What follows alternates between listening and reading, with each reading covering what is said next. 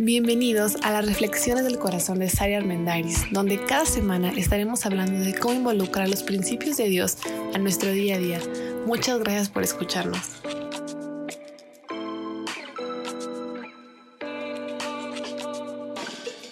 Hola, bienvenidos a nuestro podcast del Corazón de Sari. Mi nombre es Saray Armendaris y estoy muy contenta de encontrarnos otra vez para platicar acerca de cómo seguir mejorando nuestras relaciones interpersonales. Quiero empezar con una frase y dice así, casi todos los conflictos son el resultado de expectativas incumplidas. De Blaine Lee, ciertamente un gran problema o una gran traba para poder sobreponernos a los conflictos, para tener relaciones mucho más satisfactorias, está en las expectativas no claras con mucha frecuencia cometemos un gran error que es asumir. Asumimos, pensamos por el otro y queremos leer mentes, pero sobre todo queremos que nos lean nuestra propia mente. Quiero que reflexionemos en el último tiempo, no sé, en la última semana, qué tan frecuentemente escuchaste preguntas como, a ver, se suponía que tenías que hacer esto, ¿por qué hiciste aquello? Que no entendiste lo que te dije, yo te pedí X y lo hiciste completamente diferente. O comentarios como, pues es que yo creí, creí que querías otra cosa, no te entendí, no me explicaste, no me lo dijiste bien. Si se fijan esas palabras, esas frases, están inmersas con mucha frecuencia en nuestra conversación en el plano personal y en el plano profesional. Pero todo esto tiene una repercusión no solo en la confianza, sino en el tipo de relaciones que llevamos con las demás personas. Si generamos una visión compartida, podremos llegar a muchísimo mejores acuerdos, porque este enemigo de asumir hace que idealicemos el hecho de leer la mente y que hasta nos jactemos de decir, yo soy muy bueno para adivinar lo que quieres y entonces ahí va mi superpoder cuando no debería ser necesario. O sea, al contrario, deberíamos de tener la capacidad de poder entablar una conversación clara donde especifiquemos nuestras expectativas para muchísimos temas. Porque caer en frases como yo pienso que él piensa que yo creo que deberíamos estar haciendo esto, pues no tienen nada de verdad. Tienen muchísimo de la idea de cada quien y al final con toda seguridad puedo decir que va a haber un problema a la hora de los resultados. Alguno no va a sentir que su mente fue leída al 100 y que se ejecutó exactamente lo que quería que sucediera. Cuando terminamos una tarea, cuando se completa algo en la casa, con la familia, en el trabajo, y no lo recibimos en la forma en la que lo esperábamos, pues te cansas, te fastidias y todo va menguando un poco en la, en la relación. Cuando yo tengo antojo de algo, de comida o de un postre, pero, pero esas cosas que dices, tengo varios días saboreándome tal cosa, y ya cuando me lo estoy comiendo, mm, tengo una frase que con frecuencia digo que es, es el sabor que esperaba. Entonces, de igual forma, si voy a hacer algo de comer y mientras estoy cocinando, ahora que, que estamos en home office, particularmente nosotros, y entonces durante el proceso de la comida, escucho que mi esposo me pregunta, ¿qué vas a hacer hoy? tal cosa, ay, qué rico, eso siempre te queda rico o eso me gusta o huele muy bien. Y ya cuando lo, se lo está comiendo, mi pregunta siempre es, ¿era el sabor que esperabas? Porque cuando estás en tu mente imaginando, puede ser, no sé, esa sopita de fideos que hacía tu mamá deliciosa, con el toque exacto de sal, de pimienta, del tomatito. Y entonces es la primera sopa de fideos que hace tu esposa y dices, oh, oh, este no era el sabor que esperaba. Esta no sabe a la sopa de mi mamá. O sea, ¿cuántos tomates no le pusiste? Porque eran dos en vez de tres o cuatro, los que sean. Y bueno, en la comida es un poco más fácil poder decir era o no era el sabor que esperaba, porque le pones un tomate más, un tomate menos, un ajo más, un ajo menos. Pero en las relaciones humanas, en los acuerdos, a veces tienes una conversación, empiezas una nueva relación, empiezas a salir con alguien, empiezas a hacer algo diferente en, el lugar de trabajo y tienes ya una expectativa y esperas que al empezar ese proyecto o al empezar esa nueva modalidad de trabajo, esperas que algo pase. pero a veces omitimos el hecho de explicar qué esperamos y qué esperamos de los otros, qué esperamos que hagan. Un error muy común que tenemos los papás es decirle a nuestros hijos que se porten bien. Y no porque no lo deben de hacer, pero, a ver, hijo, te portas bien en casa tu abuelita, te portas bien en casa de tus amigos. Y yo me pongo a pensar, ¿y qué es portarse bien? A esa ahí es obvio. Pues no hacer travesuras, no pegar, no morder. Pero a ver, portarse bien es pedir comida. Portarse bien es comerse los dulces que le ofrezcan. Portarse bien es pedir que le prendan la tele. ¿Sabes? Ya estoy siendo mucho más específica, pero con mucha frecuencia hacemos solicitudes o damos órdenes o pedimos cosas en un plano de relaciones interpersonales asumiendo que el otro sabe perfectamente qué espero de él. Cuando si fuéramos un poco más específicos, podríamos tener mejores resultados y nos frustraríamos menos todos, sino que fluirían las cosas de mejor manera establecer, clarificar expectativas, pues es un reto, porque la verdad es que entendemos las cosas de manera diferente, o sea, las palabras no las captamos igual, tienen un significado diferente dependiendo de tu experiencia, de tu contexto, de lo que vives, de lo que haces. El significado no está en las cosas, ni siquiera está en las palabras, el significado está en las personas. Esto lo leí de Stephen Covey y me encantó. El significado de lo que hacemos, de lo que decimos, de lo que actuamos, no tanto tiene que ver con la definición de la Real Academia de la Lengua Española, tiene que ver con la persona y con el significado que le da cada persona. Para cada persona es diferente la lealtad, la confianza, la relación sana, la que será la apertura, la fidelidad. O sea, cada persona le da un significado diferente a las palabras, aunque parezcan principios universales. Puede haber quien diga, híjole, para mí el concepto de fidelidad es que no te metas con nadie más.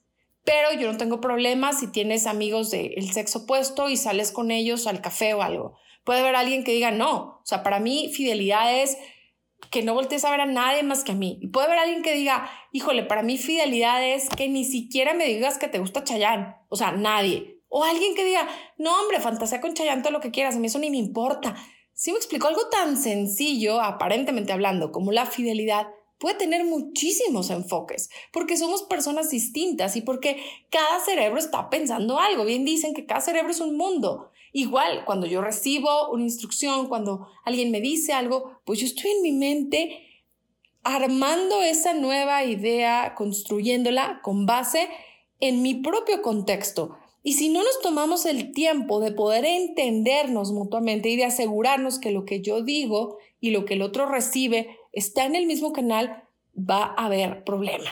El rendimiento no va a ser bueno y aparte esto nos cuesta mucho. O sea, en la empresa, en el nivel profesional, ¿cuánto nos cuesta el que yo diga una cosa y el otro entienda otra y por lo por ende se haga algo totalmente diferente? Nos cuesta mucho, nos cuesta tiempo, nos cuesta dinero, nos cuesta disgustos, nos cuesta desacuerdos. Y todo sería más fácil si tomáramos ese tiempo de establecer y de tener un poco más de claridad. Creo que a veces no lo hacemos hasta por ego, por el hecho de, bueno, si eres tan capaz, deberías entenderme, ¿no? O sea, si eres tan estudiado, deberías de entender que cuando digo que se quiera esto, se haga tal cual. Pero no caigamos en ese ego que honestamente no nos deja los dividendos que queremos. Vale la pena tener la humildad de decir, prefiero clarificar mis expectativas. Y ahorita vamos a hablar que no se trata de ser mandón ni de hacer una lista de lo que se debe y lo que no se debe hacer en las relaciones, para nada. Pero tiene que ver más con abrir nuestra conversación de una manera muy honesta, con mucha humildad y con muchas mejores herramientas de comunicación. ¿Qué tanta decepción y discordia surgen cuando las expectativas son poco claras o son divergentes o no hay roles y responsabilidades ni siquiera en la familia o en el círculo nuclear. Hace unos días pasó un detalle aquí en casa que vino a mi memoria cuando estaba preparando esto. hay una fuga en nuestra llave del fregadero en la cocina y hay una fuga visible, pero hay una fuga invisible en la parte de abajo donde está el gabinete. Yo no sabía que estaba la fuga, pero mi esposo sí sabía y él sabía que había ahí un recipiente que contenía agua y yo no tenía ni idea. Es más, no sé cuánto tiempo llevaba el recipiente ahí conteniendo agua. Entonces, pues él llenó el recipiente y el día de ayer eh, de la nada empezó a haber un charco inmenso en la cocina. Y mi primera reacción fue, ¿qué pasó? Y la primera reacción de él fue, ¿qué hiciste? ¿Cómo que qué hiciste y cómo que qué pasó? Resulta que cada quien pensaba que el otro estaba en control de la situación y que el otro sabía, que el otro sabía que ahí estaba el recipiente. Sabes, buscar culpables es lo más fácil. Echarte un round y decir por tu culpa, porque no lo hiciste, porque si lo hiciste, porque no me pones atención, porque te dije porque se te olvida. O sea, pensemos honestamente, ¿cuántas de nuestras broncas en la casa sobre todo tienen que ver con que yo pensé que te dije que entonces no te acordaste y que no lo hiciste como yo y que ya sabes y que todos sabemos? Y mi favorita es que es obvio. Es obvio que así se tienen que hacer las cosas. Es obvio que esa es la forma correcta. Pues no es obvio para nadie, la verdad. Tenemos que esforzarnos por ser mucho más específicos porque nos vamos a ahorrar muchos problemas. Nos vamos a, vamos a dejar de perder energía y tiempo bien malgastados en no clarificar el rol, la responsabilidad. Esto es una calle de doble sentido, o sea, no nada más es yo digo, ah, mira, quiero las cosas así y así y así, y cuando te dirijas a mí vas a hablar así y así y así. Eso no es un ambiente sano ni va a derivar en una relación saludable. Es un, ¿qué crees? A mí me gustaría que ese tema lo lleváramos de esta forma. Y entonces el otro te va a retroalimentar diciendo, va, me parece, pero no, yo no estoy dispuesto a hacer tanto, o sea, yo estoy dispuesto a llegar hasta aquí. ¿Tú qué más das? ¿Tú qué más ofreces? ¿Hasta dónde llegamos? ¿Cuál es el punto medio? ¿Cuál es el punto óptimo? En cosas tan sencillas como que tal vez la próxima vez que te dirijas a tus hijos, en vez de decir, bueno, se portan bien o una, son buenos, sean buenos niños. ¿Qué es ser buenos niños? Es un concepto tan amplio que ni siquiera los adultos logramos entender. ¿Cómo se nos ocurre pensar que un niño de 5 años, de 7 años, es más, de uno de 12, va a dimensionar qué es ser buen niño, qué es ser mal niño. Y nada más lo hacemos, y, no lo hacemos por malos padres ni nada, lo hacemos porque pues es lo que, lo que aprendimos a hacer, lo que nos sale, pero no porque sea lo que todo el mundo hace, es lo mejor. Si fuéramos más específicos en decir, hijo, vamos a llegar a casa de tus abuelos, y espero de ti que seas respetuoso, espero que si van a estar tus primos, tomen turnos para los juguetes, para que los compartas, espero que al final agradezcas la comida, espero que antes de agarrar algo lo pidas prestado, espero que eh, disfrutes el tiempo ahí, espero, o sea, si doy mis expectativas claras, sin ser abrumadoras ni, ni mandonas, pero soy un poco más específico, pues entonces al final voy a poder evaluar y mi hijo va a poder saber si cumplió o no cumplió con lo que se esperaba de él. Pero si solamente lanzo mensajes como, espero que seas, ahora que inicia este, esta nueva modalidad de ciclo virtual para la mayoría de los niños, espero que te vaya bien. ¿Qué es esperar que le vaya bien a tus hijos estando frente a la computadora siete horas al día. O sea, ¿qué es esperar que les vaya bien? Esperar que les vaya bien es que, que se estén sentados, que no se paren, que hagan todo. ¿O, o qué esperamos? Ya sé que parece muchísimo más trabajo del que ya tenemos. Y entonces alguien puede decir, híjole, ahí. O sea, si ya las relaciones humanas son difíciles, si ya relacionarnos en pandemia, en esta contingencia, está siendo súper retador para todos, pues entonces sentarme clarificar expectativas antes de cada cosa, o sea, me voy a tardar el triple de trabajo. Puede ser que antes de desarrollar el hábito sí nos tardemos mucho. Pero una vez que se vuelve una constante, una vez que se vuelve algo común y que todos estamos habituados en eso, en el círculo en el que nos desenvolvemos, te vas a dar cuenta que va a fluir mucho mejor y que al final el resultado de la prevención va a ser mucho mejor. Todo, casi todo se puede cuantificar. Aún las cuestiones que parecen cualitativas, las podemos cuantificar. ¿Cómo? A ver, ¿quién espero que logre esta acción? ¿Quién? ¿Quién espero que haga esto? ¿De quién es la responsabilidad específica de, no sé, de pagar la luz, de recordar que tenemos que poner gas cada cuatro semanas? ¿De quién en la casa es la responsabilidad? Porque de todo, cuando es responsabilidad de todos, es responsabilidad de nadie. Recuerdo que hace, hace varios meses, hace un tiempo, estábamos en una fiesta infantil en un parque muy grande en nuestra ciudad. Entonces era una fiesta pequeña, era una fiesta familiar y teníamos como unas sillas tipo de campo, estábamos con unos amigos, había un brincolín en medio muy grande y yo estaba viendo a mi hijo brincar. Entonces, si se bajaba el brincolín y se movía un par de metros, yo me paraba y seguía platicando, ya sabes, como cualquier mamá que está con un ojo al gato y otro al garabato, pero no lo perdía de vista y trataba de no estar, o sea, que, que, mantuviéramos una distancia relativamente cerca. Entonces, en un punto me dice mi esposo, Sari, relájate. O sea, ahí está mi mamá, están mis tías, todos los estamos cuidando.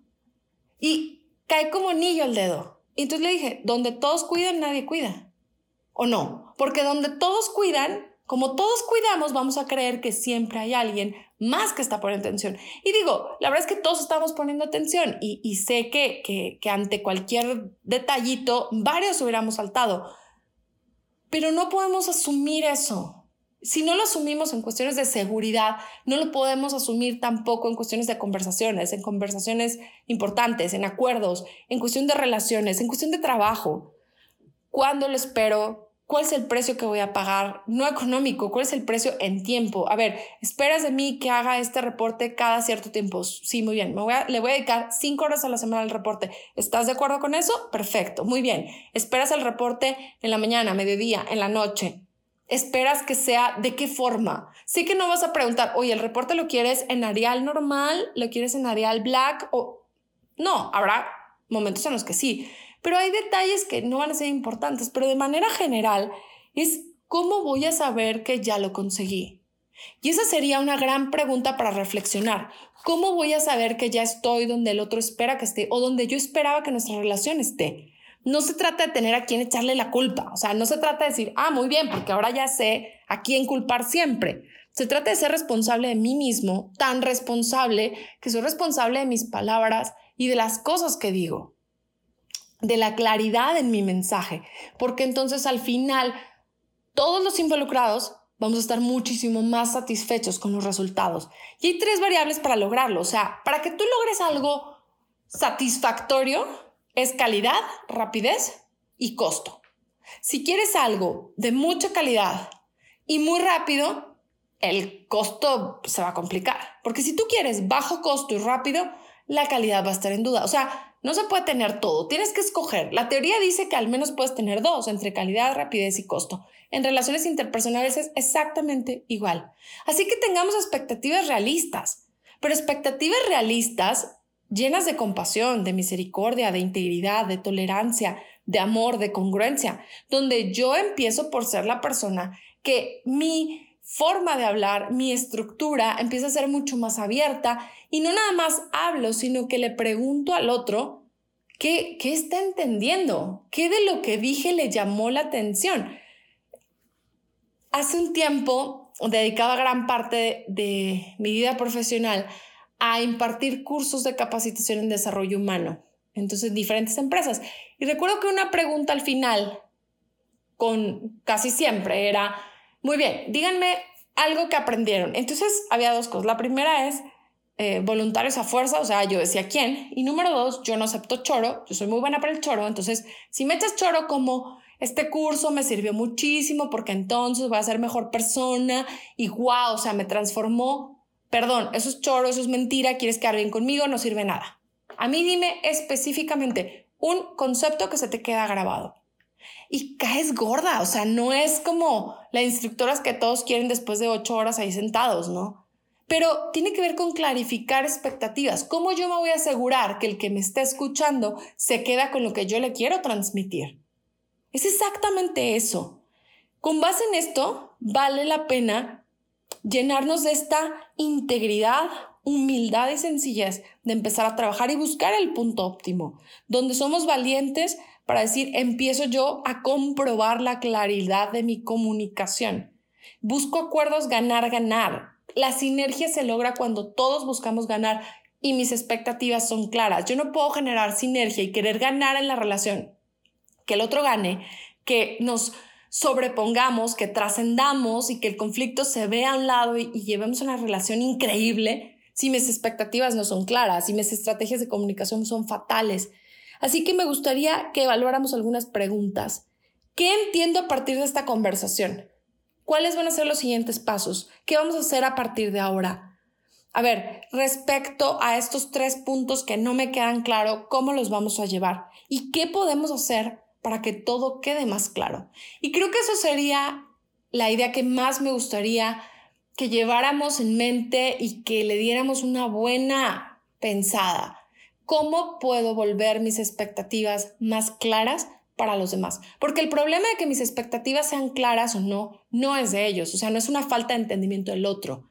Es una falta de comunicación, de humildad, de integridad, de congruencia de mi parte, que no quiero chutarme el proceso de poder escarbar un poquito más.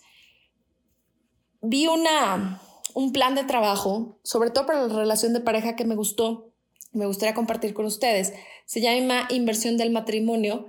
Ese también se lo leí a Stephen Covey y me gustó mucho.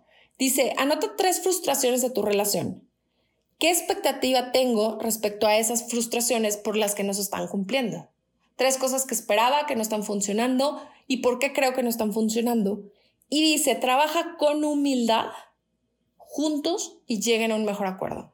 Yo reduciría el reto a una por persona, a que en este tiempo, este fin de semana, escribas un área, una frustración que tienes en tu relación de pareja o en una relación importante que tengas, escríbela dile al otro, oye, quiero platicar contigo, mira, estoy muy frustrado en este punto en específico y creo que la razón por la que no estamos llegando a un acuerdo es porque yo esperaba esto. Y antes de decir, y tú no estás haciendo estas 800 cosas que deberías hacer para satisfacerme y hacerme el feliz, no es, quiero aclarar expectativas. Porque cuántas veces los demás hacen cosas por mostrarnos amor, por mostrarnos compasión y no es lo que esperábamos, no nos gusta, truena todo, porque no hay expectativas claras.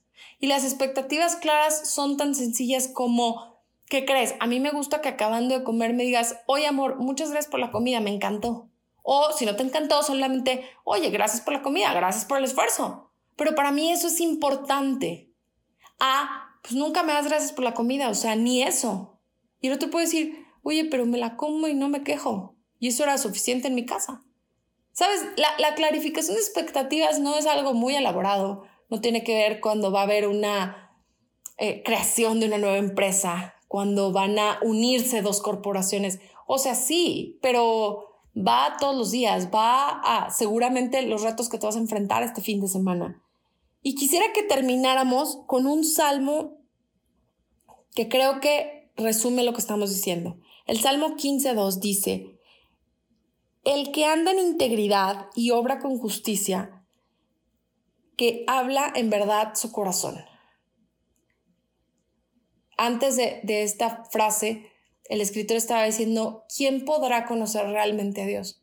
Y entonces termina diciendo, el que anda en integridad, obra con justicia y habla verdad en su corazón.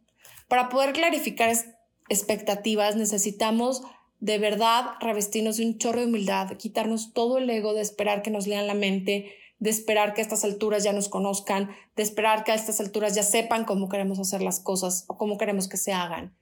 Y con toda sencillez, con toda integridad, poder decir, sabes, esto es lo que espero.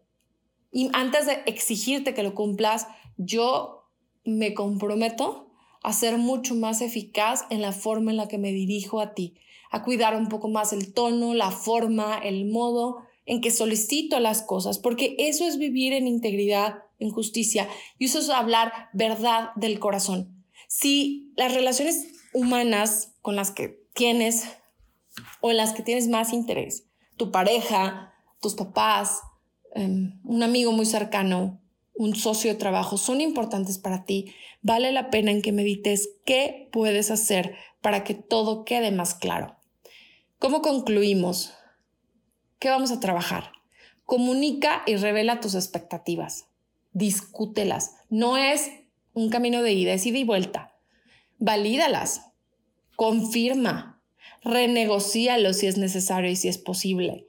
No quebrantes las expectativas. No se vale pedir una cosa y al final exigir otra. No des por sentado que tus expectativas son claras. Empezamos este episodio diciendo que el principal enemigo es asumir. Y creo que no hay una relación, al menos que yo conozca, que no haya fallado en asumir. En decir, pues es que si yo te cuido cuando tú estabas enfermo, asumo que el día que a mí me da gripa me vas a traer el desayuno a la cama. Error. no lo asumas. Y no se trata de, de hacer una lista Santa Claus de todas tus solicitudes, pero sí de abrir mucho más nuestro canal de comunicación, de ser más abiertos y de dejar ese ego de esperar que nos lean la mente. Así que quiero volver a leer el Salmo. ¿Quién podrá conocer bien a Dios? El que anda en integridad, obra justicia y habla la verdad en su corazón. ¿Quién podrá tener buenas relaciones humanas? ¿Quién podrá irle bien? ¿Quién podrá tener relaciones súper sanas y saludables? El que anda en integridad, obra con justicia y habla la verdad en su corazón. Espero que lo que acabamos de platicar pueda eh, generarte una espinita para clarificar expectativas, para a lo mejor definir algo, para echarte una buena conversación este fin de semana. Gracias por escucharnos. Recuerda que nos puedes encontrar en Instagram como arroba del corazón de Sari, donde estamos subiendo muchas cosas para poder enriquecer esta, esta oportunidad de, de conocernos mejor y de, y de crecer.